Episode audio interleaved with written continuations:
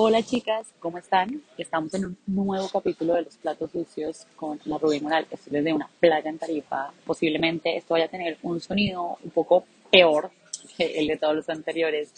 pero se me ocurrió que podía ir haciendo algunas reflexiones eh, de cosas, eh, digamos, que he concluido en estos días que he estado de viaje y cosas que también les he compartido a ustedes a través de Instagram en estos días, entonces ampliarlas un poco más, dejarlas en este podcast, eh, ya que estamos como recogiendo también todo lo que aprendimos en este 2021, eh, que para mí fue una enseñanza gigante, trajo un montón de retos y logró hacerme ver que las situaciones no tienen que estar siempre como bien o cómodas para que yo pueda estar viviendo y para que yo lo pueda estar atravesando todo. Entonces creo que eso fue lo más sabio que aprendí.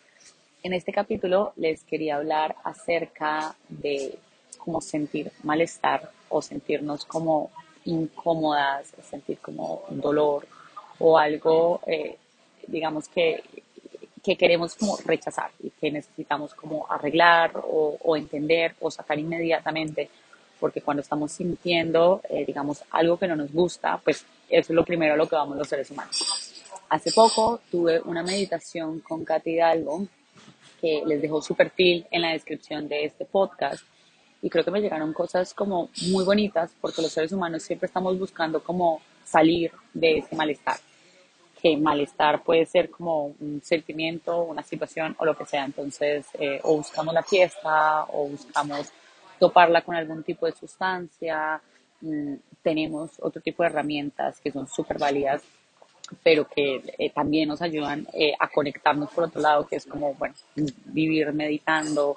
o vivir como en otro lugar que no sea aquí, viviendo como esta experiencia, porque sabemos que a veces incomoda. Y al final de la meditación, eh, Kate y yo llegamos a la conclusión eh, de que a veces no necesitas nada, no necesitas pasarte todo un día meditando, no tenés que irte a 50 mil retiros, no tenés que saumar toda tu casa, incluso no tenés que buscarle como solución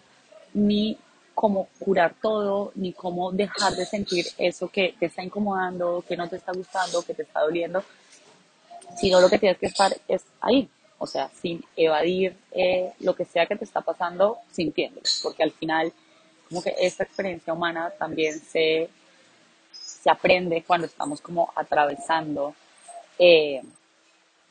todas las emociones. Entonces a veces creemos que el fin de la vida es sentirnos siempre bien, iluminadas. Eh, creemos que todo necesita como una explicación y una solución. Y últimamente, sobre todo en estos últimos meses, me he dado cuenta de la importancia de la palabra renegociar, más allá como de sanar, porque uno no puede sanar todo, uno no puede estar bien siempre, uno no puede estar como eh, evitando, eh, no sé, el dolor, el malestar, la complejidad como en toda la vida, sino que uno a veces lo único que necesitas es estar ahí y ver cómo se siente y por qué se siente así y ya, absolutamente nada más. Eh, que es este típico pensamiento que hay mucho que necesitas sanar para tener un amor bonito, necesitas sanar para tener la vida de tus sueños, necesitas sanar para poder vivir o para poder moverte. Y es como, pues no, tal vez como que los seres humanos no vinimos a eso, vinimos a renegociar y aprender a hacer como pactos para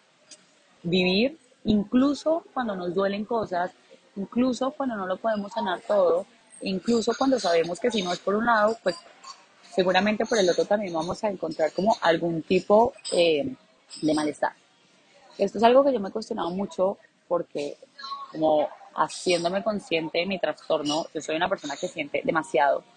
pero como puedes sentir hacia arriba, también siente hacia abajo, o sea que mis momentos de incomodidad son profundos y son muchísimos, y desde que decidí, digamos, como aprender a conocer como mis emociones y a no doparlas con un montón de herramientas súper pailas que yo tenía, eh, pues se me hizo aún todo más arisco. Entonces ya te empiezas a preguntar y a cuestionar y como que te empieza a chocar. Bueno, yo por qué estoy aquí sintiendo todo esto, por qué no lo puedo solucionar, por qué no lo puedo resolver. Eh, y cuando ya no, no quieres evadir porque pues, quisieras tener otro tipo de herramientas para enfrentar la vida, entonces hay un, problema eh, gigantesco. cuando la rabia es una rabia grandísima, cuando el cansancio es un cansancio grandísimo, cuando la angustia también lo mismo, cuando la tristeza igual. Y si algo aprendido es que todo pasa, o sea, como que la vida igual va drenándolo todo y que a veces solamente me tengo que sentar ahí y decir, me estoy sintiendo como una mierda, ok, en algún punto esto pasará en uno, dos, tres días, no voy a dejar de vivir porque me estoy sintiendo como una mierda, porque estoy sintiendo angustia o porque estoy sintiendo tristeza. Y a veces tampoco lo tengo que solucionar. O sea, no me voy a meter a enfrascar en que, ¿por qué llegó esto? Entonces lo tengo que sanar de inmediato y entonces no, sencillamente voy a dejar que mi cuerpo también lo atraviese porque pues esa es parte y es como el papel de la vida, dejar que las emociones estén aquí y dejar que las emociones también pasen y, y no sé, como abrazar también ese tipo de emociones.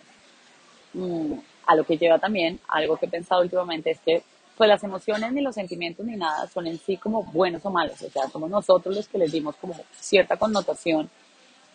Igual creo que sentir, o sea, tal cual con lo bruto y desesperanzador que a veces suena eso, es básicamente como una de las grandes como lecciones de la vida. Entonces, ya, eso era lo que quería resumir eh, este mini capítulo. Espero que la reflexión les sirva de algo y nos vemos en un próximo momento.